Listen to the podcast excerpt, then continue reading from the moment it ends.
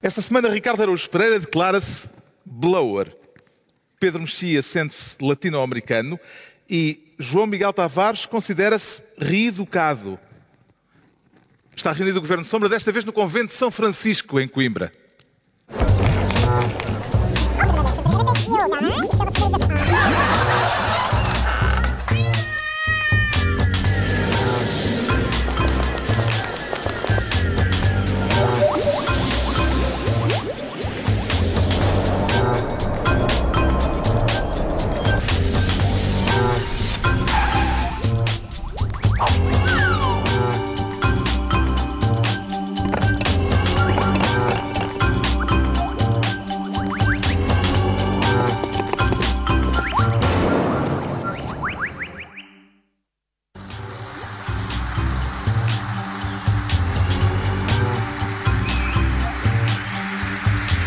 Viva, sejam bem-vindos. Boa noite, Coimbra. Estamos em Coimbra num encontro organizado pelo Clube MBA, é uma associação de antigos e atuais estudantes da Faculdade de Economia da Universidade de Coimbra. Chama-se Connect Your Dots, este encontro. Esta é já a terceira edição e pretende ser um fórum de partilha de ideias e de projetos inovadores. Está preparado para inovar esta noite, Ricardo Araújo Pereira? Estou sim, senhor. Estou preparado para inovar. Eu inovar é extremamente importante. uh, tanto é que uma vez uh, o Steve Jobs uh, até disse uma coisa. E, portanto, eu acho E motivou-o. Não, estava a tentar. Como assim? Não, desculpa, estava a tentar, eu estava a tentar. Eu Ser sei que motivacional. Neste, nestes encontros, nestes encontros é sempre preciso dizer, não, inovar, sim, é muito importante, e o Steve Jobs até uma vez, e... só que eu não sei exatamente o que é que ele disse. Uh, Houve um dia que tentaste inovar em 1987, mas ficaste muito cansado. Sim, é só porque, é só porque isto, eu, eu quer dizer, eu não sou assim tão burro, não é? Eu percebo, eu percebo que inovar é importante. A questão é que dizer às pessoas para inovarem é ligeiramente mais fácil do que inovar. Eu sou forte a dizer para inovar. A dizer para inovar eu consigo. A dizer para inovar eu consigo. Depois inovar mesmo. Logo se vê. É mais complicado. Não sejas modesto, É é mais- Pois não, isto é humor em Portugal. Não, olha que não. Quando soube que este evento se chama, se chama Connect Your Dots, sem saber ainda do que se tratava, qual foi a primeira ideia que lhe ocorreu? Primeiro um frémito de emoção eh, por vir a um evento que é em estrangeiro. E depois que tem um nome que a gente imediatamente vê. Ah! Não sei bem o que é. Eh, Ligar os pontos? por- exato. Pode ser enfermagem? É ligar os pontos. Não, mas eu depois vi que, e aí fiquei, achei que era mais prestigiante ainda para nós, que é um evento em que há, existe, ou faz-se, ou pratica-se, não sei qual é o verbo, networking. Ah, e nessa medida acho muito importante, porque o networking, para mim, Como dizia Steve como Jobs, disse, uma vez Steve Jobs disse sobre o networking uma coisa extraordinária. Bom, mas eu vou explicar. O Connect Your Dots Sim, sim. eh, pretende, dizem os organizadores, criar, fomentar e capitalizar uma atitude empreendedora entre os estudantes e quer ser um elo de ligação do tecido empresarial, empresarial da Zona Centro à Universidade, à Universidade de Coimbra. Parece-lhe hoje mais fácil ou mais difícil, João Miguel Tavares, eh, por comparação eh, com o período em que chegou à vida ativa, parece-lhe mais fácil ou mais difícil a entrada no mercado de trabalho depois do, do período escolar? Eu acho que as pessoas estão muito mais preparadas para isso e mais sensibilizadas para esta coisa que manifestamente o Ricardo tem dificuldade em compreender, que é a necessidade de inovação e, e o empreendedorismo. O empreendedorismo tem alguma má fama entre algumas pessoas, incluindo Ricardo Araújo Pereira, por causa daquela história do bater o punho e tal, e de achares que no meio disto existe uma grande conversa de lá lá lá, que era isto que o senhor mais ou menos estava a tentar simular. E eu não digo que não exista. Agora, que é uma força bastante importante e que o país precisa dela como pãezinhos para a boca, parece-me absolutamente indiscutível. A ideia é que E acho quando os estudantes saiam da universidade tenham ideias para poderem integrar-se na vida ativa e eh, na vida Sim, económica. e, e isso eu noto que existe muito, que, que é uma profissionalização cada vez maior das próprias associações de estudantes, de outro tipo de associações que vão nascendo ligadas à, à universidade e à vida académica, para preparar as pessoas para esse processo. E, e estamos anos-luz, estamos anos-luz daquilo que se fazia na minha altura. Por esse lado, podemos Anos, ser um bocadinho- lu- anos luz para melhor. Sim, para melhor, claro, para melhor. Sim. Mas, Existe- Miguel, atenção, eu- eu digo sempre, existe aquela conversa da treta de ai, no nosso tempo é que era bom. Não, em termos de educação, quer dizer, é ridículo. Hoje em dia a educação é muito melhor, as pessoas estão muito mais preparadas e, e sobretudo, é ótimo que saiam da universidade com uma mentalidade que não é onde é que eu vou arranjar um bom emprego, mas com eu vou tentar criar o meu próprio emprego, vou tentar criar a minha própria empresa. E, portanto, esse lado de inovação e empreendedorismo é um, é um lado com o qual eu simpatizo muito e faz muita falta. Não, mas eu não duvido. Eu, atenção, eu Ah, não bom. quero- não, eu concordo contigo. Eu também acho que faz muita falta. O que eu acho é que também há associado, não podemos esquecer, tu, tu próprio concordaste, ou seja, há- é óbvio que o empreendedorismo faz falta e também me parece que é óbvio que associado ao empreendedorismo há, A às banha vezes, da cobra do empreendedor. há uma espécie de charlatanice e eu vejo isso muito claramente pela quantidade de vezes que grandes empresas me convidam para ir lá falar. é óbvio que, e o que eu vou lá dizer é, é evidentemente charlatanice. Fica. Porque eu- eu- a questão é esta: é, eu nunca tive um emprego a sério na vida. E, portanto, quando eu às vezes vejo um pregador da Igreja Universal do Reino do Empreendedorismo a falar, eu percebo. Ah, sim, sim. Somos a mesma coisa. Eu também sei dizer coisas que não significam nada. Esta já é a terceira edição do Connect Your Dots, eh, que se apresenta como o maior evento de networking da região centro. Que tal vai isso de networking, Pedro Mexia? Epá, eu sou do networking desde pequenino, porque quer dizer, por exemplo, saio de casa, telefono a pessoas, almoço e janto com pessoas, faço programas com pessoas, trabalho em sítios e tudo isto envolve Tudo ligações. contactos, ligações, o que as pessoas. O Pedro Mexia tem ligações. Uma coisa é a vida empresarial, E montes de ligações. que é, uma, que, é uma, que é uma questão diferente. Mas na vida das pessoas há uma presunção engraçada de que tudo começou com a tecnologia, de que antes da tecnologia não havia, não havia sociedade e, portanto, as pessoas não, não tinham maneiras. Há, um- há uns tempos, uma, uma pessoa que me encontrou num, num evento qualquer disse assim: ando, ando há meses, ando há meses a tentar falar consigo, mas claro, é impossível fa- falar consigo que você não está no Facebook. Ah, portanto, é impossível. Ninguém, ninguém, ninguém me pode contactar. Eu disse, sabe que vem todo, o meu mail vem todas as semanas no Expresso. E ela disse, ah, que já é uma tecnologia, lá está. E mesmo sem isso, podia escrever para o jornal, ou podia escrever para a minha editora, não sei o que mais. Portanto, essa, essa ah, suposição de que, evidentemente, que as tecnologias ajudam muito na vida das empresas e na, a publicitar o trabalho que se faz e tudo isso. Mas, Mas já ideia- havia vida antes da essa ideia de que por haver uma palavra tecnológica em estrangeiro isso significa um salto civilizacional completo, bom, isso acho muito duvidoso. Bom, vamos então à distribuição de pastas no final desta semana, que ficou marcada pelo primeiro debate quinzenal da nova legislatura, o que leva o João Miguel Tavares a querer ser ministro sem rolha. Quer dizer que esteve quase para ser ministro com rolha, João Miguel Estive quase, estive quase, estive. É verdade. E isso quem é o mérito da coisa não se ter, eh, da coisa se ter destapado a tempo? Eu acho que parte é da opinião pública, das reações àquilo, que foram muito importantes, que significa que temos uma sociedade ativa, de vez Nós já quando, falámos é do assunto aqui na semana passada, Sim. mas entretanto ele evoluiu ao longo Sim. desta semana. Estamos a falar do volte-face parlamentar, que acabou por permitir que fosse dada a palavra aos pequenos partidos no debate quinzenal com o Primeiro-Ministro. Representantes de 200 mil pessoas, convém Exato. dizer isso, ou seja, estão, estão lá, Sim. porque houve 200 mil Foi a portugueses estreia de três novos partidos no, no Parlamento. E valeu a pena ouvi-los, João Miguel Tavares? Não, isso, Isso é o- irrelevante. Atenção, isso é, é outra pergunta completamente Claro, diferente. Isso é outra claro. pergunta, sim. E, e É um- atenção, é um irrelevante. Irrelevante. Exatamente. Era o que eu ia dizer. O que é democrático é o senhor fala. Olha, não tem nada para dizer, não interessa. Mas não fala, interessa. claro. Isso é outra, Sim. é outro O direito a falar, esse é evidentemente Não, é- é- inalienável. A minha relação com aqueles três partidos é muito diferente. Há um senhor que diz eh, coisas com as quais eu não concordo, há, há uma senhora que, eh, também diz coisas com que a maior parte das vezes eu não concordo. Estou eu a perceber, não é? Agora que, que- que também não concordo. Há um outro senhor que sim, mais ou menos diz coisas com as quais eu tendo a concordar, mas é absolutamente irrelevante como foi E dito. agora posso dar o, salto não para a é pergunta esse. seguinte? Valeu a pena ouvi-los? Valeu. Não, ainda não acabei ainda. Porque é, não, porque o irrelevante aqui é, é muito importante. Percebes? E eu só queria sublinhá-lo várias vezes. A situação do- dos grandes partidos, sobretudo, isto foi a esquerda, foi o PS, o Bloco de Esquerda, o PCP, queriam se juntar com base naquilo que são as regras do regimento do, do Parlamento para impedir aquelas pessoas de falar. Porque o regimento diz que só grupos parlamentares é que tinham direito a intervir nos debates quinzenais.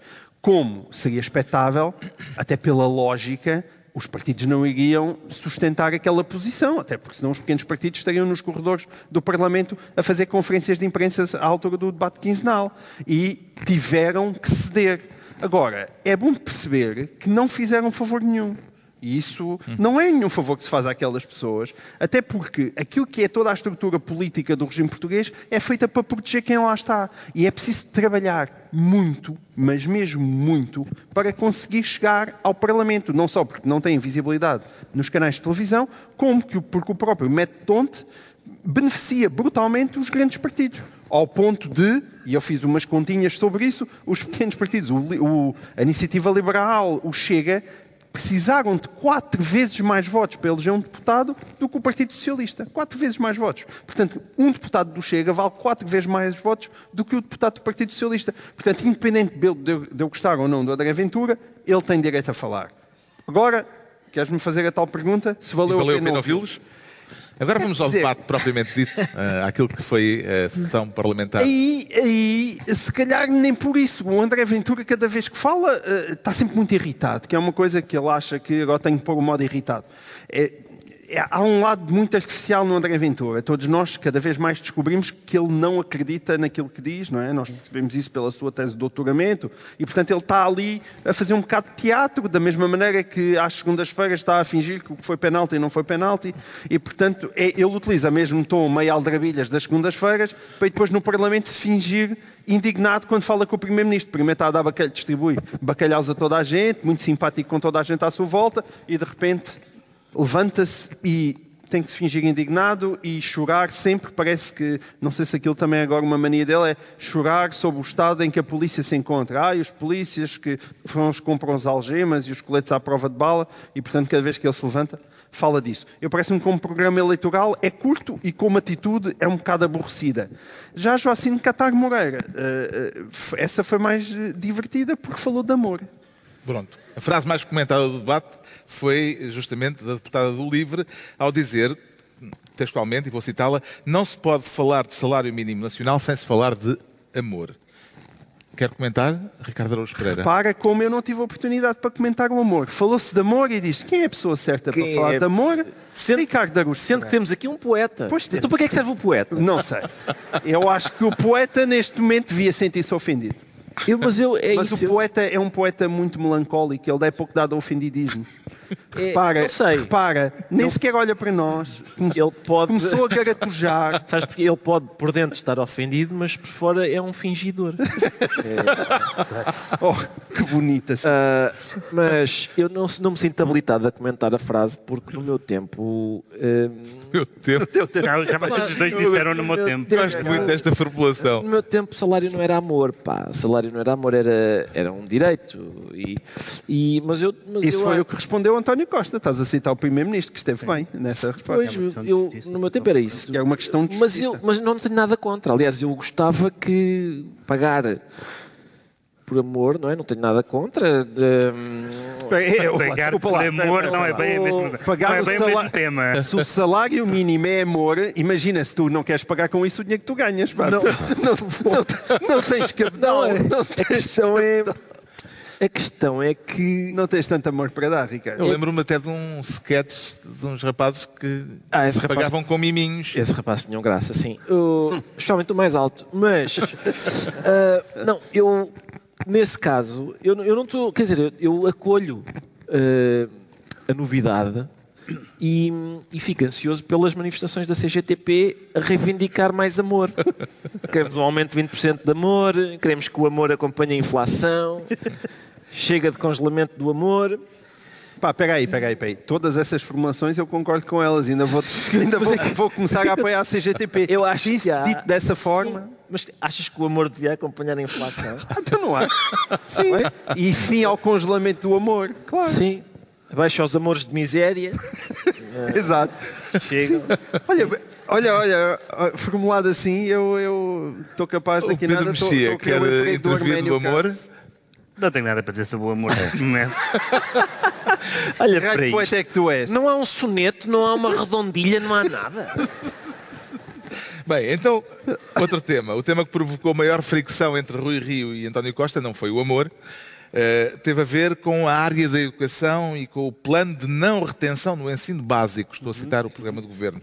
Uh, entende melhor as críticas do líder do PSD ou as explicações do chefe de governo a este respeito, Pedro Mexia? Bem, quer dizer, eu, Estamos a falar de chumbar ou não chumbar, para chumbar pôr a coisa em linguagem. O António Costa utilizou pejorativamente, terra terra. isso foi interessante, usou pejorativamente a expressão senso comum. Eu disse é perigoso pensar politicamente a educação com base no senso comum. Ora bem, senso comum é uma palavra que tem as costas largas. Há pessoas que chamam ao clichê senso comum, outras pessoas chamam à sensatez senso comum, e eu acho que é evidente que há coisas em que o senso comum não conta. Uh, sei lá, na, na, física, o senso comum não vale nada, ou noutras áreas. O senso comum na educação não me parece absurdo, no sentido, só neste sentido, em que o senso comum tem a ver com a experiência comum, ou seja, a experiência de alunos, professores, agentes educativos, não sei agora, uh, tem alguma coisa, tem alguma coisa a ver. E o que o António Costa disse faz, faz sentido na sua formulação. Eu não sei se ficou claro uh, de que é que estamos a falar, porque há um plano do governo uh, para uh, não haver retenção de alunos no ensino básico, uhum. não, ninguém chumbar no ensino básico, Sim. prometendo ao mesmo tempo, ou deixando implícita a promessa de que haverá um plano de acompanhamento especial para os alunos com dificuldades maiores na Sim. aprendizagem. E essa, e essa uh, o que o António Costa disse a propósito disso, curiosamente, é do senso comum no sentido mais positivo da palavra.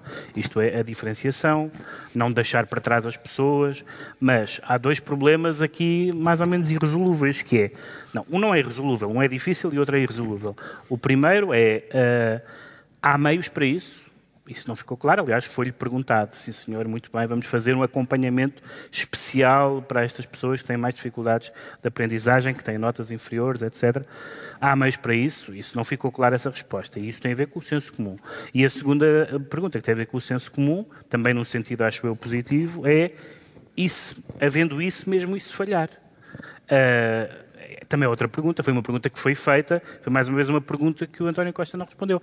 Evidentemente que atirar, atirar a palavra senso comum, como se senso comum fosse opiniões de café sobre a educação, isso com certeza, mas há muitas pessoas que são professores uh, e que discordam da, da, da, tese do António Costa. O que não, mas não é... quer dizer nada sobre o acertado ou não, mas claro. o senso comum tem as costas muito largas para ser esgrimido assim uh, numa matéria como esta. Mas também há vários estudos sobre o assunto. Claro, uh, claro que sim. Um dos momentos mais curiosos do despique entre Costa e Rio, curiosamente, foi aquele em que o Primeiro-Ministro sugeriu ao líder social-democrata a leitura de um estudo elaborado pelo Conselho Nacional de Educação quando a instituição era presidida por David Justino, que é agora vice-presidente eh, do PSD e que corrobora a ideia de que não deve haver retenção eh, de alunos Sim. no ensino básico.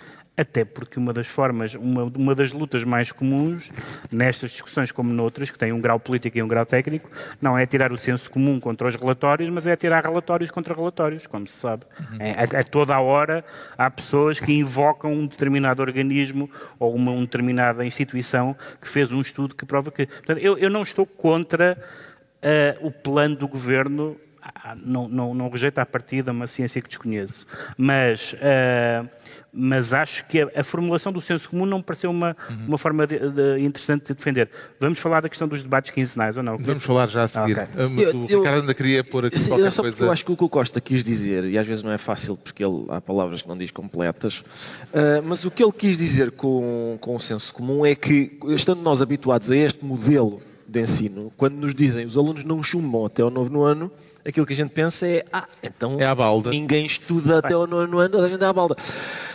As minhas filhas andam numa escola, aliás, muito melhor do que as escolas em que eu andei, porque as, minhas filhas estão numa classe, superior, classe social superior à minha, um, e elas andam numa escola cujo modelo de ensino não é o português, e nessa escola o que acontece é exatamente isso. É, é, eh, ou seja, há muito menos retenções, muito menos ou nenhumas retenções, não é? aquilo que se chama chumbar, mas isso não significa que os alunos não vão sendo avaliados, vão sendo, aliás, divididos em. Mas, oh, Ricardo, o discurso da balda não é senso comum, o discurso da balda é ignorância.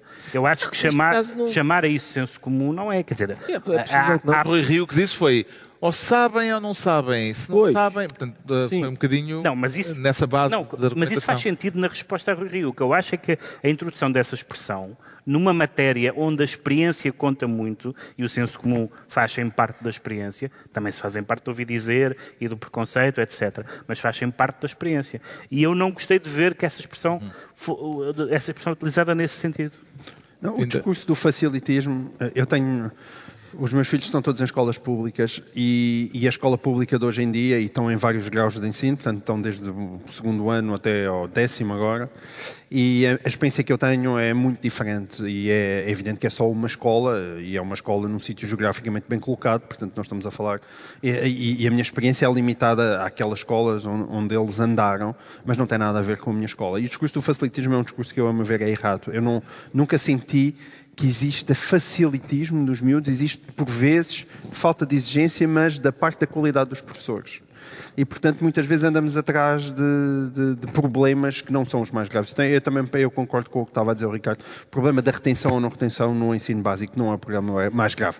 Existem questões de qualidade dos professores, existem questões de saber, que ainda mais grave do que tudo, é se aquelas matérias, a maneira como nós ensinamos as crianças, está ou não de acordo com aquilo que devia ser um ensino no século XXI, em 2019. E parece-me que está muito, mas muito longe disso. E são tudo problemas muito mais graves do que aquela velha que é sempre aquela pose quase a campino do género, para facilitar, uh, coitado dos putos, pá, realmente isto é, é, tudo uma balda e eles passam mesmo sem saber nada. É um discurso parvo. Qualquer coisa não. que se diga com essa voz não tem Sim, grande futuro. Mas, mas a voz... Sim, eh, nada resiste a, voz, a esse tom, de facto. já, a... agora, já agora manifestar todo o respeito pelos campinos. Sim, claro, claro, sim. Eu, não há, eu, eu, para não sermos inundados de e-mails. Não é só não, isso. Eu, é gosto, que... eu bem gosto de campinos é que de facto não se conhece, não se conhece eu nada. Gosto, quer desenvolver? Gosto, gosto de Campinos. Não, é melhor não desenvolver. Sim, os Campinos não, em cima não é conhecido da, da, parte da comunidade campina uma única ideia negativa sobre o sistema de ensino português. Eu não sei porque é que eles foram, porque é que eles foram chamados à lista aqui. Bom, este pode ter estás sido. Nós estamos em Coimbra, oh, estamos em Coimbra, a voltar para Lisboa, vamos passar em Santarém, eu não quero chatices. Por isso... Estás-me a parecer um sujeito campinizado. este pode ter sido um dos últimos debates quinzenais, eh, se for por diante a proposta que o PSD deve apresentar para já, ainda são só notícias, ainda não é um plano concreto, mas há a notícia de que o PSD deve apresentar na próxima semana uh, um, um, plano para uh, alterar o regimento da Assembleia da República e que terá já um pré-acordo com os socialistas nesse sentido. A ideia é substituir, na revisão do regimento da Assembleia da República, substituir os debates quinzenais por debates mensais temáticos. O que é que se ganha e o que é que se perde uh, com esta alteração, se ela se concretizar, João Miguel Tavares? Eu não tenho nenhumas ideias muito firmes em relação a esse assunto. Eu gostava de ouvir os argumentos dos dois lados. Eu não vou dizer que os debates quinzenais são coisas espetacularmente úteis para a democracia portuguesa, mas entre existirem e não existirem, eu tendo a achar que mais vale existirem, porque acho que, os, que compete eh, aos, aos, aos, aos membros do governo irem ao Parlamento e responderem perante os deputados. Portanto, fazerem-no só uma vez por mês, acho que é pior do que fazerem de 15 em 15 dias. Poder ser dizer, ah, sim, mas os ministros precisam de mais tempo para trabalhar e, portanto, perdem ali uma quarta-feira de 15 em 15 dias.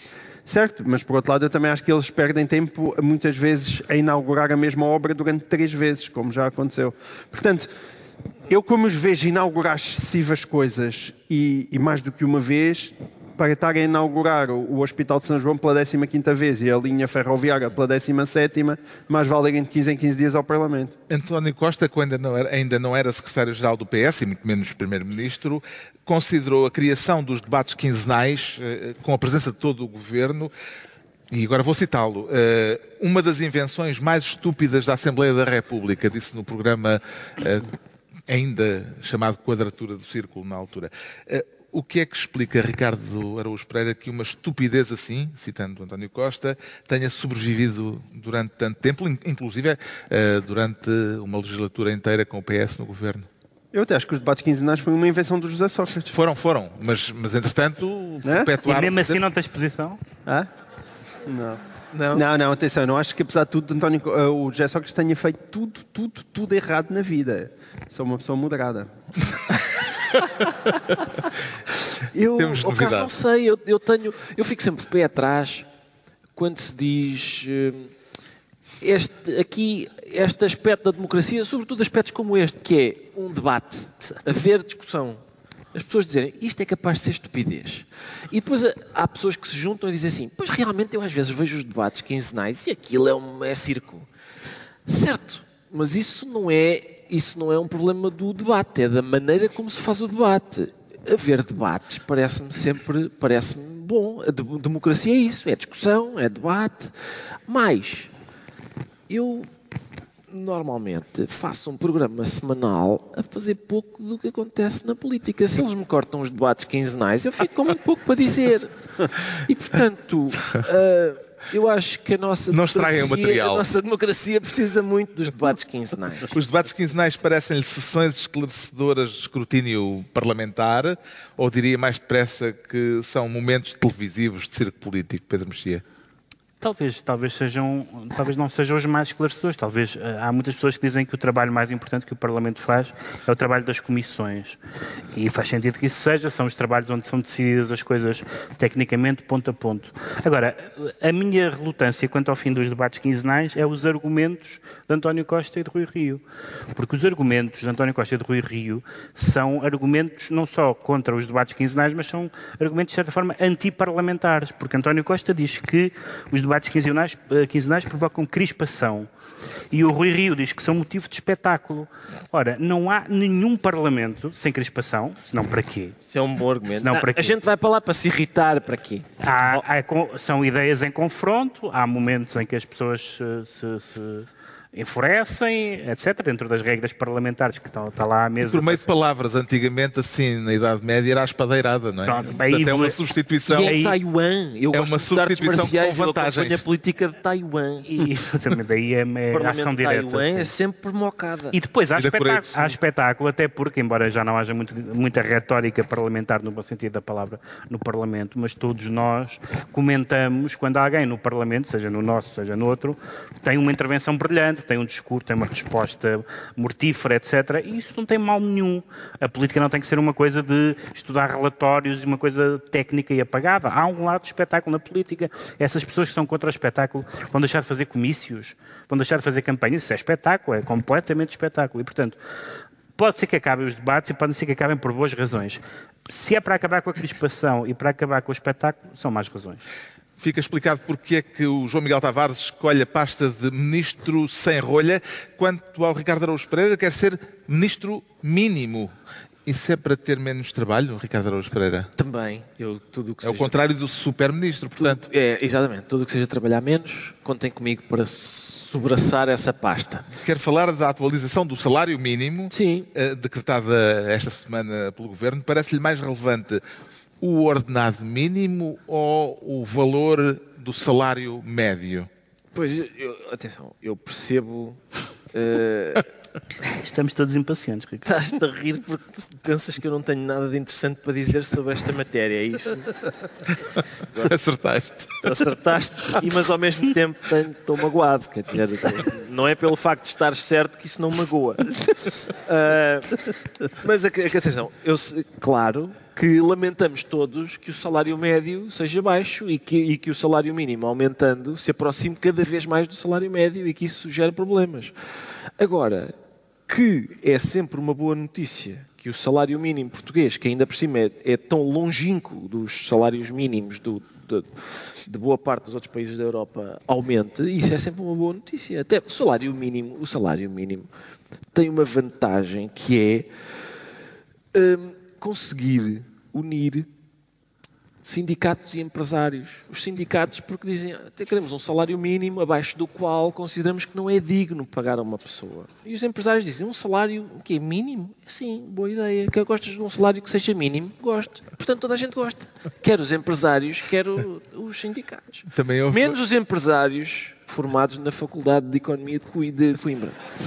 Porque esses querem salários bons que motivem os seus funcionários. Nós estamos cá, também para os motivar Estamos para a os gostarem motivar, dessa ideia. é? Exatamente, para os motivar e é para lhes lembrar. motivacional, no e para lembrar a todos os jovens estudantes da Universidade de Coimbra que vão ser empresários que entre o dia em que estamos e a nossa reforma, vamos ainda precisar de ser contratados várias vezes por empresários que tenham dinheiro para nos pagar. É uma- um, um anúncio de emprego. É uma- não sim, de é, emprego, não, de Não, é- candidatura. De disponibilidade, sim, disponibilidade para fazer coisas em empresas destes jovens. Bem, em 2020 ninguém vai poder ganhar menos de 635 euros e o objetivo do governo é chegar aos 750 no final da legislatura. A CGTP acha pouco, os patrões acham que é demais, cá está, estão unidos no, uh, uh, na rejeição uh, desta proposta. Que leitura política é que se pode fazer do facto deste ter sido um valor fixado unilateralmente pelo governo, Pedro Mexia? Bem, isso tem a ver com uma, com uma situação também que tem acompanhado a, a, a, vida deste governo, não só deste governo, mas em particular deste governo, e que, que, motiva uma, uma dissensão permanente entre o PS e os partidos à esquerda, embora desta vez o PS tenha decidido avançar, que é sobre a utilidade da concertação social.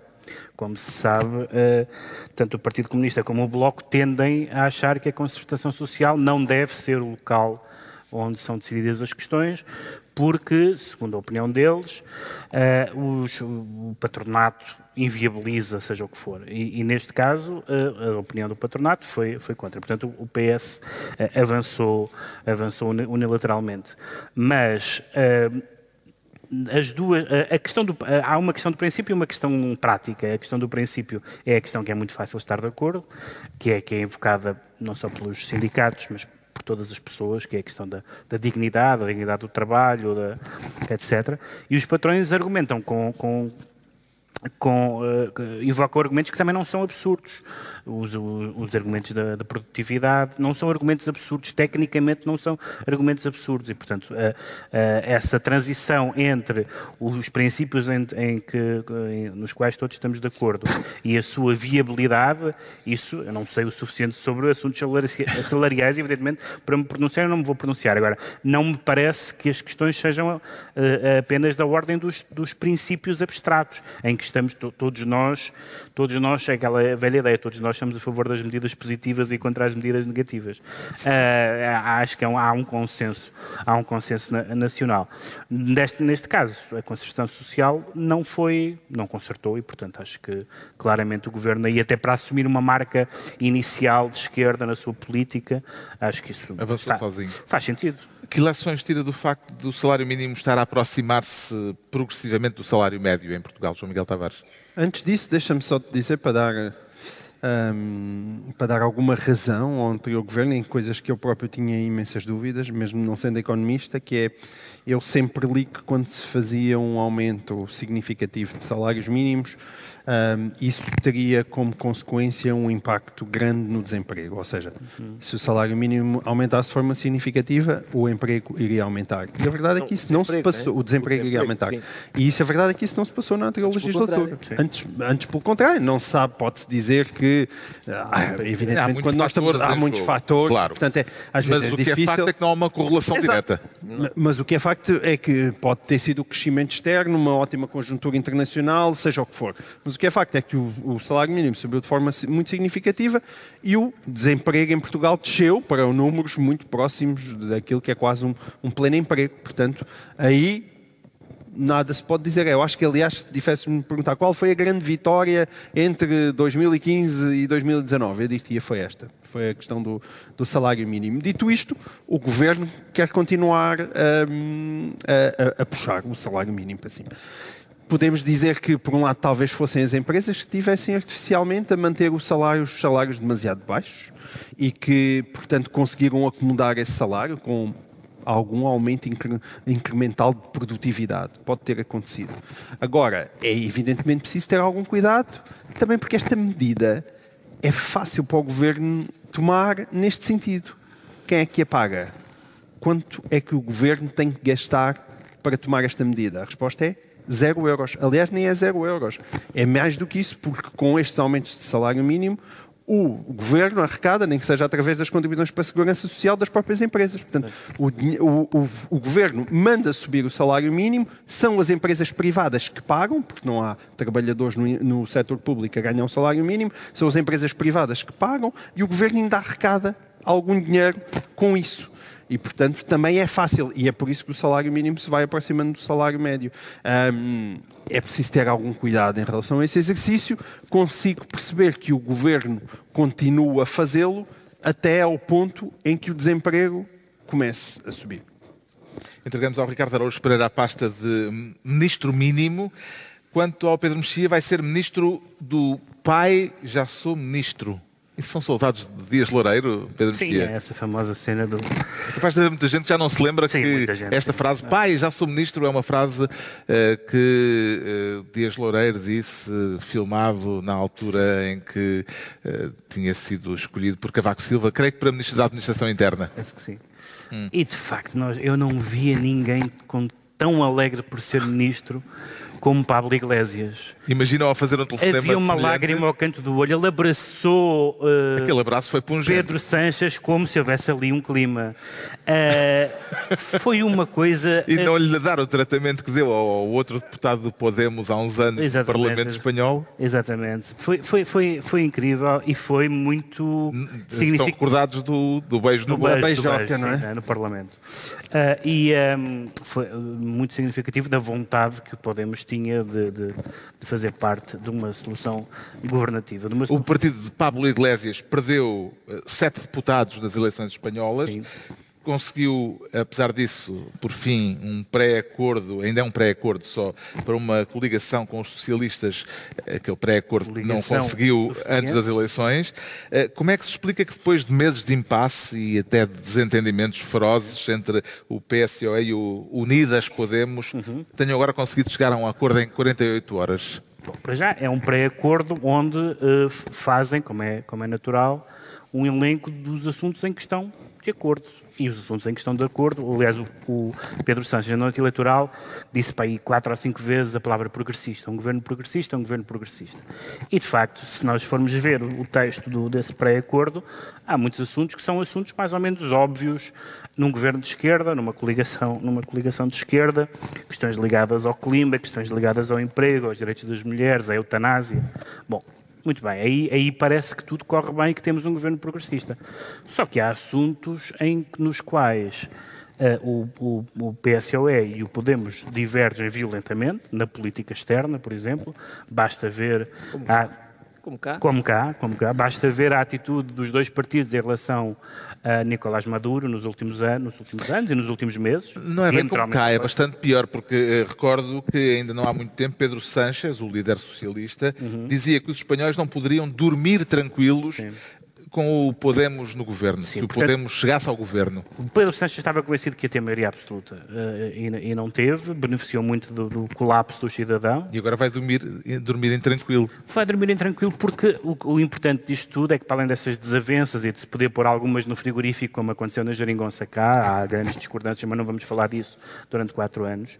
Há outra questão, é que não chega, primeiro não chega, não chega ao limiar, que acho que são 168, limiar da meio- São 176, são 350 deputados, não é? Pronto, É há, um limi- há um 176. limiar que não, che que não, que, que não chega. E como é que se ultrapassa esse limiar? Como os cidadãos não está disponível, neste momento está em frangalhos, não é? Ah, é com os partidos, com os partidos da, da, da esquerda, ah, enfim, pode, pode haver uma, uma abstenção dos cidadãos, mas não é muito provável, com os partidos da esquerda independentista. E o dado importante é que ah, o- a indepen- os independentismo catalão era, curiosamente, de direita. Aliás, o, o- como é que ele se chama? O Harry Potter, o Puigdemont. O Puigdemont. o Puigdemont era, de um era, era de um partido de direita. E neste momento ganhou, ganhou a, a esquerda republicana da Catalunha na, na- na Catalunha. E, portanto, o que o, o que o Pedro Sanches e o, e o Pablo Iglesias propuseram não quer dizer grande coisa. Quer dizer, dizem, para, as, para a questão, nomeadamente catalã, mas das nacionalidades em geral, falam em negociação e convivência. Bom, negociação é óbvio, não há nenhuma solução que seja meramente policial ou meramente jurídica. É óbvio que tem que haver alguma forma de E de convivência também vão precisar, e, e- e sabemos que não é muito fácil porque houve muitas trocas de palavras Houve antes das trocas de eleições. palavras, houve recuo dos, vo- no- no- no- houve recuo dos votos independentistas Uhum. glo- globalmente, embora haja mais partidos independentistas das várias nacionalidades do que havia antes. E, portanto, não é como se, como se, como se houvesse uma base mínima. O Podemos sempre foi ligeiramente ambíguo na questão, portanto, sempre contra a repressão, mas nunca a favor da independência, sempre manteve assim um pé em cada, em cada margem, e sem se resolver essa questão, isso é mais ou menos como, como nós passamos aqui por uma questão muito diferente desta eh, em Portugal com, com, com, com, o regime anterior, que era a questão colonial. Sem se resolver a questão colonial, não se resolvia o futuro do regime. E sem se resolver a questão catalã, não se resolve o futuro da Espanha. E não há acordo nenhum visível. Uh, portanto, vamos ver o que é que, o que, é que eles tiram da cartola. Uh, qual foi para si o dado mais surpreendente da noite eleitoral em Espanha, João Miguel Tavares? A ascensão fulgurante do Vox, de extrema-direita, ou o afundamento dos liberais do Ciudadanos? Na verdade, não foi nenhuma das duas, que essas já eram esperadas. Uma, para mim, o mais surpreendente acabou por ser este acordo que é possível. Uh, e não sei porque é que então, se é possível agora, não tinha sido possível uma semana antes. Talvez pela necessidade agora, não é? Exatamente. Não, certo. A necessidade o problema, o problema é que o PSE e o Podemos juntos perderam 10 deputados. Perderam. Ou seja, era mais fácil uma semana antes. Era, mas não e tu vais dizer, o engenho tiver, tiveram que, tiveram que... Uma semana antes não tinham tanto medo, agora têm mais mas medo. Mas têm medo do quê? Mas é que... Uh, mas, como, como, como novas explicou? eleições vão fazer com que a erosão certo. Uh, à esquerda aumente, com que o Vox certo. provavelmente certo. também cresça. Com certeza, mas mais. nós estamos todos aqui a dar, mas parece que estamos a dar adquiridos que eles os dois, ao dizerem que há um acordo, têm uma solução estável de governo. E como explicou o Pedro Mexia muito bem, a resposta a isso é não, não têm. Não têm. Vamos ver, aliás, aquele como governo... não tinha na legislatura anterior e na mas anterior... Não, não, certo. Mas na legislatura anterior, se esses dois partidos juntassem, apesar de tudo, tinham mais 10 deputados. Ficavam mais próximos tinha. de uma maioria absoluta que não têm. Tinham que fazer menos negócios fora do conjunto dos dois partidos. Mas, ó, João Miguel, e... é, como, é mais ou menos como cá, em 2015 Houve, durante 40 anos a esquerda parlamentar não, se, não só não se entendeu, Sim, como era. Não há uma, não há uma havia uma inimizade. Uma inimizade. Uma questão... Epá, o PCP não é democrático, dizia o PS. O, PS o, o, PCP dizia vocês nem de esquerda são. Um e nisto não disseram: olha, queres mais passos coelho? Não, onde é que está o meu amigo Costa? Onde é que ele está? É isso. Tens razão, esse teu raciocínio é brilhante, exceto num pequeno detalhe. É que eles ali não têm a maioria. Pois eu sei que não têm. É que tu ali, quando juntas a esquerda, tens uma maioria na prática. De repente, o, o, o Iglesias pode estar a dar um abraço tão comovido e queria dar provavelmente um, um xoxo no Sanches, mas aquilo não não lhe vai, pode Vão não lhe servir de, de grande dar coisa. uma amnistia ao pode não lhe servir de grande coisa. Sim. O Junqueras vai ter que sair da mas prisão. Isso, mas isso, que é um gesto de abertura e de negociação, com certeza, e de boa vontade, não resolve nada. Amnistiar os presos políticos não resolve a ambição independentista da Catalunha. Eu, eu quando eu olho, por um lado, eu, quando eu olho isso, para por Espanha... outro lado, vai fazer com que haja uma reação também mais adversa do espanholismo, digamos assim. Sim, mas, mas, é, mas, mas é que eu quando eu olho para a Espanha, para aqueles tem. resultados, o que aqueles resultados dizem é é preciso um bloco central na Espanha. É o que aqueles resultados dizem, não dizem outra coisa. É preciso um bloco central. Não, não há Mas em Espanha isso é... Ah, não há Sim, condições no para... No momento Olha, em que o Partido é o que Centrista dizem... foi eh, liquidado, não é? Que perdeu 47 deputados. Acho, mas... muito, acho muito difícil. É. Pressuponhas que é o espaço do centro que está minimamente... Mas, mas isto já... A Espanha tem mudado tanto de voto, e eu às vezes eu penso que os partidos estão todos a fazer grandiosos calculismos políticos porque nenhum deles parece acreditar em coisa nenhuma. Justamente. Eh, em Espanha há esta particularidade. Apareceu o Cidadanos, subiu vertiginosamente e tornou-se uma força política importante. Antes tinha chegado o Podemos, acho que até foi anterior aos Cidadanos, tornou-se uma força política uh, que acabou com o bipartidarismo espanhol. Agora apareceu o Vox, há não muito tempo, e, e tornou-se também um, um, terceiro partido de Espanha e um partido com um peso eleitoral muito significativo. E, entretanto, o Cidadano já não é. E o Cidadanos já, já não. E o Podemos está a descer. Hum. Isto quer dizer que se houver uma nova força política qualquer, um dia destes, provavelmente altera-se outra vez o, o cenário eleitoral. O que é que isto nos diz da, da política espanhola, Ricardo Araújo Pereira? Uh, eles são espanhóis, portanto.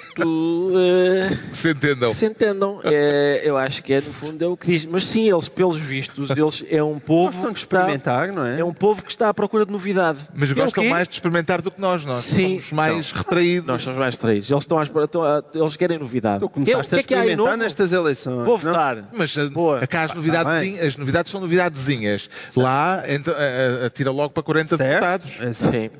São É verdade que o. Parlamento é maior. Só que a, a novidade do Vox é mesmo uma novidade, ou seja, não havia uma extrema-direita significativa, até se dizia, até há pouco é? tempo, que Portugal e Espanha eram os únicos países que não tinham extrema-direita e que, e que não haveria tão cedo enquanto houvesse memória das ditaduras.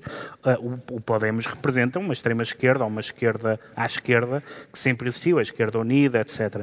Ah, o próprio- os próprios cidadãos têm a ver com, a- com, a, com a dimensão dos... Começou com os, com os catalães espanholistas, e portanto eram, coisa, eram fenómenos conhecidos. Uh, e, em alguns casos, até maioritários. Os cidadãos ganhou as, as eleições na Catalunha, embora não tenha governado, porque não tinha maioria suficiente. O Vox é novo. O Vox é um fenómeno que os politólogos nos tinham dito que não aconteceria, Uhum. que a Espanha estava imune uh, ao, ao vírus nacionalista, pelo menos por mais uma geração. vem de uma, uma ala direita do PP. Sim, os fundadores que eram da, da se PP. Sim, sim, claro. claro. Mas, em todo o caso, com esta experimentação toda, E de é gente possível cansada, que não é? Tenhamos gente mais novidades em próximas eleições e também não são tão improváveis quanto isso, com este resultado eleitoral. Sim, vamos tentar é que convinha que as novidades fossem eh, sendo progressivamente menos bizarras, mas não parece ser isso que indica a, a tendência. O Pedro Mexia fica então ministro do pai, já sou ministro, e estão entregues as pastas ministeriais por esta semana. Altura agora para um brevíssimo intervalo. Voltamos já. TSF. Ao longo da legislatura, a riqueza do país cresce 16%. TSF. Produzimos mais. O rendimento das famílias cresce 18%. Distribuímos mais. Qual é o preço? O emprego Qual cresce. é a fatura? Qual é a 360 contrapartida a pagar por esta verdadeira orgia orçamental? Tudo o que se passa, passa na TSF. Estamos de regresso, desta vez em Coimbra, no encontro, no terceiro encontro Connect Your Dots, promovido pelo Clube MBA, que junta antigos e atuais alunos eh, da Faculdade de Economia da Universidade de Coimbra. Voltando ao expediente, o João Miguel Tavares eh, sente-se esta semana reeducado. Isso quer dizer que promete não voltar a prevaricar. Não, não, não, não prometo nada. Não? Esta é daquelas reeducações que me apetece prevaricar à bruta.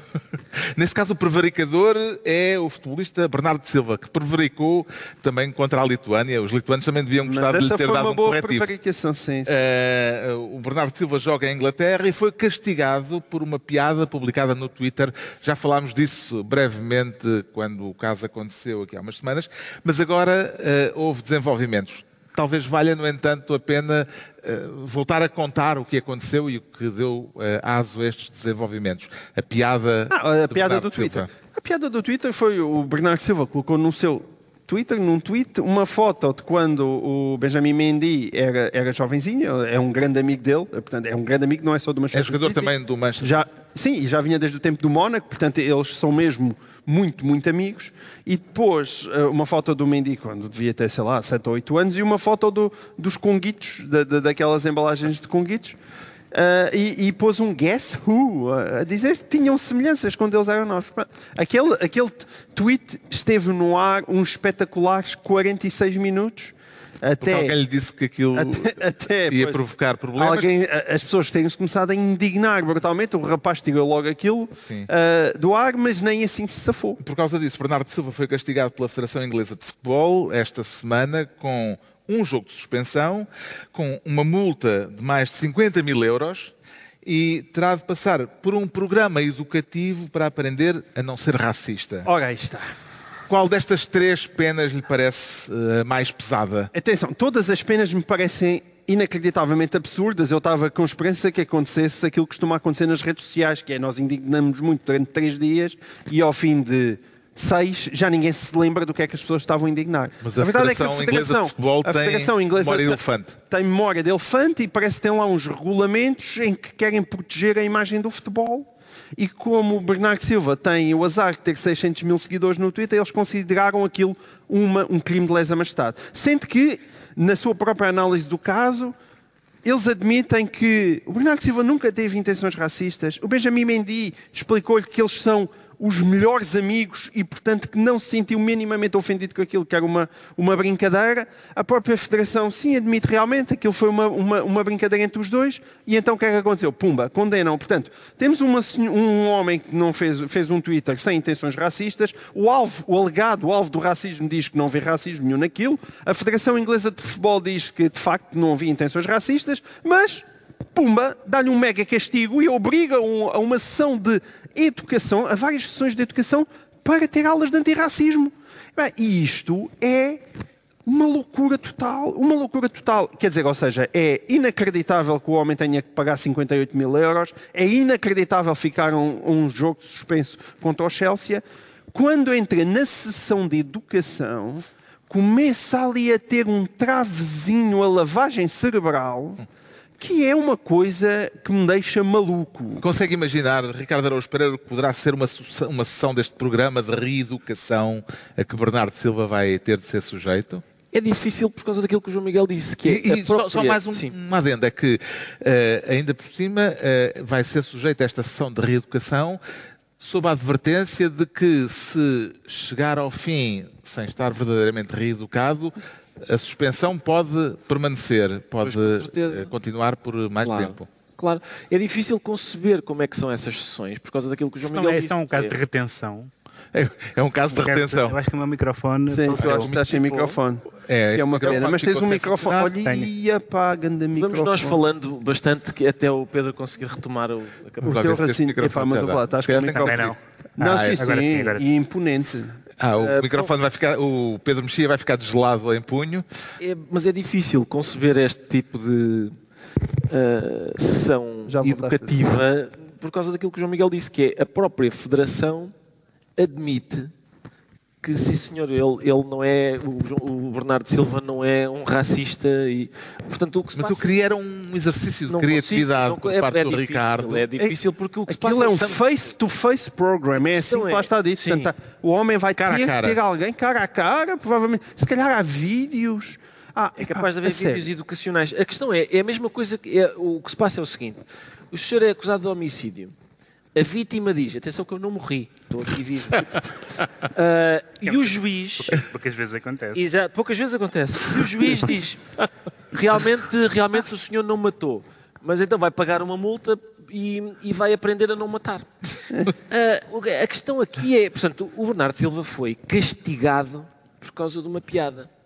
Esta frase, há uns anos, eu acho que causaria bastante sobressalto, mas hoje é normal. Ele foi punido porque fez, brincou com um amigo. Foi punido porque brincou com um amigo. E a questão é, ah, eu, no meu tempo, racismo não era isto. No meu tempo. Não era Eu isto. assinalo sempre isso, que eu adoro Sim. essa, essa Não, formulação. eu vou tentar dizer o máximo de vezes neste, nestes programas. No meu tempo, racismo era uma pessoa considerar que outra, por causa de, de alguma característica como a cor da pele, por exemplo, era inferior eh, a si. Esse, que esse comportamento, que é dos mais estúpidos e abomináveis que se pode ter, tenha agora o mesmo nome do que fazer uma piada com um amigo, eu acho que os racistas do meu tempo devem estar encantados com estes novos tempos. Porque, ouve lá, tu, és, um- tu és uma besta, és um, um abominável racista. Tá bem, o Bernardo Silva também é. Será de admitir que esta punição poderá ter, possa ter algum efeito no modo como certas figuras públicas se comportam no espaço público, Pedro Mexia? Sim, eu acho que essa, essa é a, a lição mais interessante. Mas eu, eu percebo a hipersensibilidade da Federação Inglesa, no sentido em que tem havido, e todos nós que fomos ao futebol já, já assistimos a não comportamentos, racistas? Não comportamentos racistas individuais, mas atos racistas de cânticos e de sons animais. Sim, sim, do público. Do público, todos nós já vimos isso e, portanto, existe e tem havido alguns recentes e há uma hipersensibilidade para esse assunto.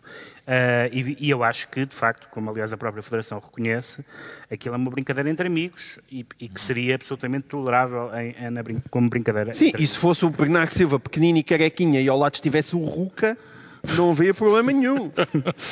Mas a questão da reeducação, eu, eu acho que a reeducação para o, para o racismo, para o antirracismo, neste caso, me parece absurda. Mas há uma questão de reeducação importante. Eu acho que esse, independentemente deste caso concreto, me parece o assunto mais relevante. É que para o bem e para o mal, as pessoas têm que perceber o que é que quer dizer espaço público hoje. Eu acho que às vezes para o mal, porque significa que nós não podemos dizer naturalmente certas coisas, outro, noutros casos ainda bem que não podemos dizer certas coisas e ofender pessoas e ofender grupos de, de, da forma como se fazia antes. Mas uh, a, a verdade é que isto nasce de uma coisa que não tem mal nenhum em privado e que pode ser mal visto em público. E essa reeducação das figuras públicas, incluindo os jogadores de futebol, eu acho que é importante mais do que propriamente as suas opiniões, as suas opiniões censuráveis, porque não há aqui nenhuma opinião. Uh, pode-se pode ser purista e dizer, ah, mas este, mesmo esse tipo de brincadeira entre amigos é discutível. Eu acho isso de um purismo que no, acaba por limitar toda a nossa linguagem e toda a nossa naturalidade uns com os outros. Agora, no espaço público as coisas têm outra leitura e, e continuar a pensar que se pode viver, que se pode falar para um amigo, digamos assim, em frente a milhões de pessoas e as regras são as mesmas, quando nós estamos a ver que para o bem e para o mal, como eu digo, não são as mesmas, aí sim é preciso uma reeducação. Já esclarecido então porque é que o João Miguel Tavares diz sentir-se reeducado. Quanto ao Ricardo Araújo Pereira, hum, declara sentir-se um blower, uh, traduzindo à letra um ventilador. É, tal, é uma boa tradução. Um bufador. Aprecia gente que ventila informações inconvenientes? Aprecio, sim, aprecio. Se o... Temos um blower preso em, em Portugal. Sim, mas esse blower. Uh... Mas o caso que quero falar é americano. Certo, até porque o blower preso em Portugal, que fez blowing, não há dúvida. Mas primeiro fez stalking. E, e portanto, quando, uma, quando, um, quando, quando um whistleblower sopra no apito gratuitamente porque tem uma coisa para denunciar.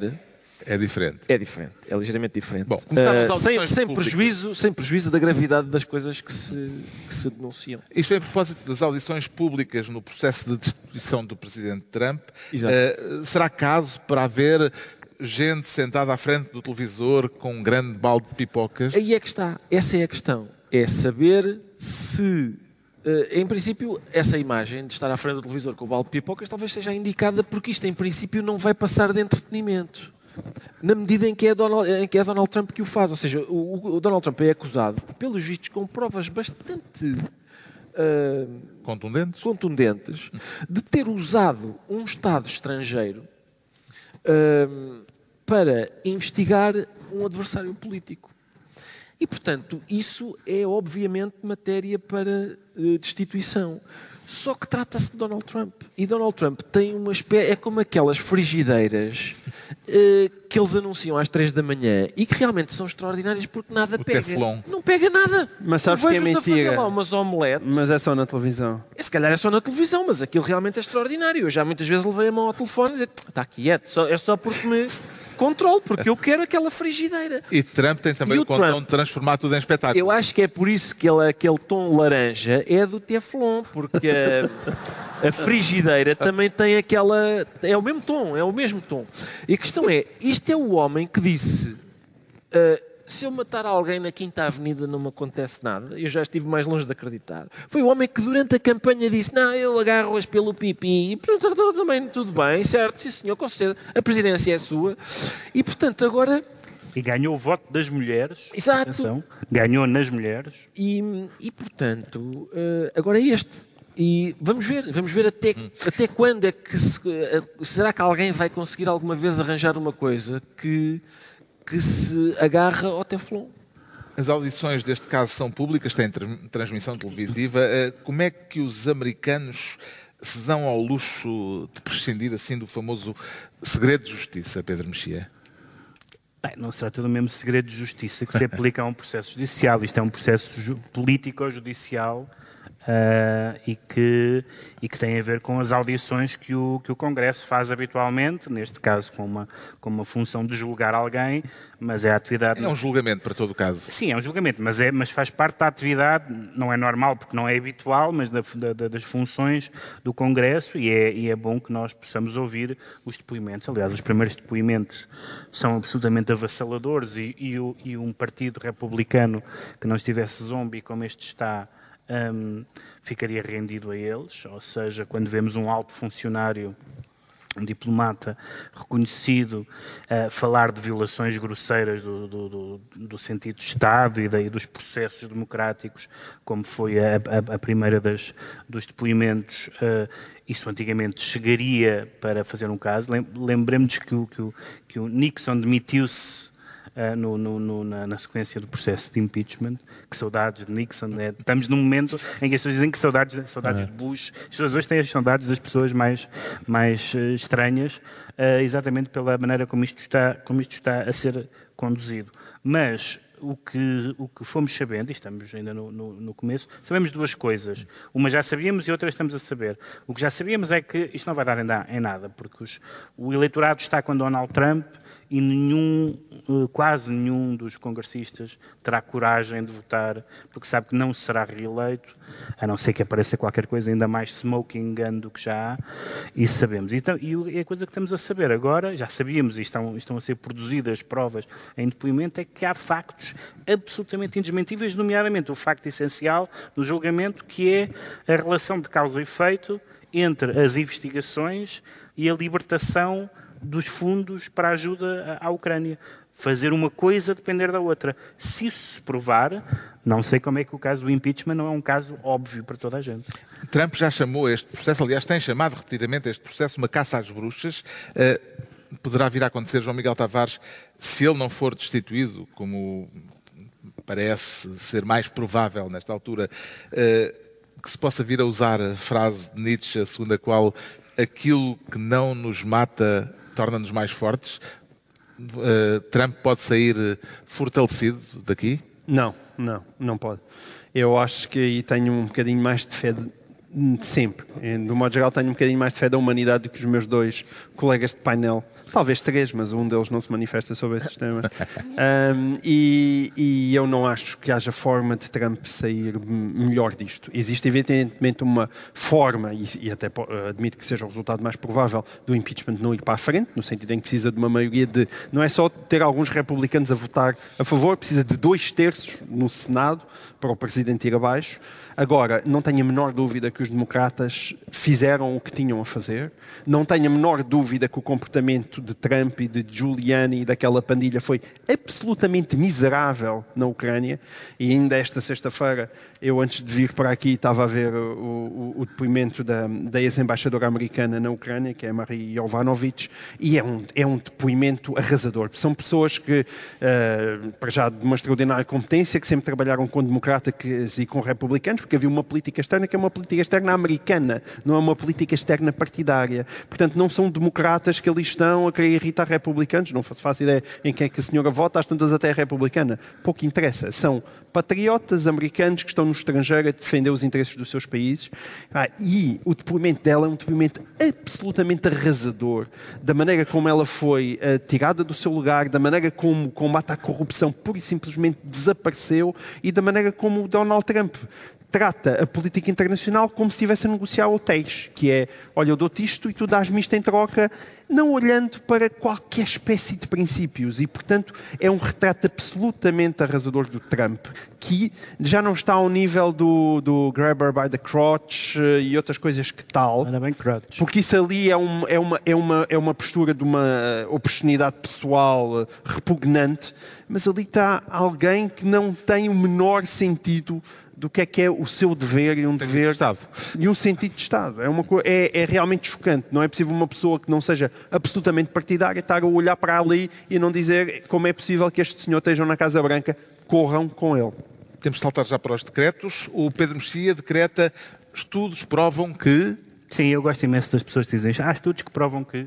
Ahm, porque realmente há. ah, quer dizer, há estudos que dizem que. E o, último que eu li que eu achei engraçado, parece que é já um estudo de 2018, mas que apareceu agora na imprensa mainstream. É um estudo publicado no British Journal of Political Science, de dois cientistas que, sociais, que, que politólogos, ah, que. Eh, estavam descontentes com o facto de eh, a relação entre o rendimento e o voto ser inconclusivo. Não é, não é claro que as pessoas mais ricas votem necessariamente nos partidos de direita, etc. E então tiveram a cruzar dados e encontraram uma coisa que, para- por um lado, é mais objetiva que o rendimento e que batia sempre certo, que era a altura das pessoas. E chegaram à conclusão que quanto mais alto se é, mais de direita se é. Oh, diabo! Vamos... E eu queria deixar isto aqui à consideração do painel, porque Sim, sim, sim. é- há um estudo que diz. Sim. portanto, há um estudo Nunca diz, me enganaste. Ricardo.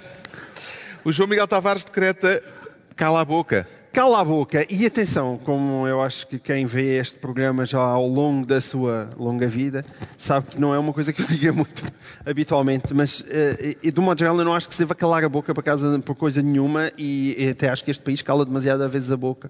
Mas- Agora, isto é por causa da, da mãe e do bebê que foi tirado ao lixo e da mãe que tirou o bebê ao lixo. Eu de repente olho para Portugal e as pessoas, a quantidade de gente que eu vejo com opiniões sobre o que é que motivou aquela pessoa e até que ponto aquilo é criminoso ou não é criminoso, se é exposição ao abandono ou tentativa de homicídio qualificado. Eu vejo as opiniões mais dispares. Pá, calem-se, porque o, aquilo ainda não se sabe. Este é que é um daqueles casos em que tem que ir a tribunal, tem que se perceber o que é que se passou. E estar agora aqui a querer fazer da mãe sentinha ou, ou da mãe uma horrível pecadora é completamente ridículo. Esta é daquelas poucas vezes em que a gente pode dizer pá, cala a boca e espera que o tribunal diga o que é que aconteceu. O Ricardo Araújo Pereira decreta polícia da moda desportiva. Polícia da moda desportiva, porque uma jovem jogadora de basquete no Algarve, basquete, modalidade cujos praticantes são todos da direita, Calou fundo essa, calou fundo. uma, uma praticante de basquete no Algarve é uma, uma rapariga eh, que é muçulmana e então ela joga com uma espécie de eh, licra, uma camisola de manga comprida por baixo do equipamento. E os, lá os árbitros disseram: não, não pode, não pode, e eu acho bem, porque uma pessoa vai ao basquete. É para ver realmente eh, Bíceps? braços. Eu, eu, a mim, o, o basquete nem me sabe bem se eu, não, se eu não conseguir ver. Acho que faz muito sentido. Faz muito sentido que o, eh, esta junção do basquete com a moda Lisboa. Que a gente possa dizer, aquela jogadora não está vestida como eu gosto. Eh, rua. Excelente, acho que é um bom princípio. E assim se conclui mais uma reunião semanal, desta vez em Coimbra, no Convento de São Francisco, no Fórum de Partilha de Ideias Connect Your Dots. Dois, oito dias, eh, outra vez no estúdio, à hora- habitual, novo Governo de Sombra, Pedro Mexia, João Miguel Tavares e Ricardo Araújo Pereira. Obrigado, Coimbra. Connect Your Dots.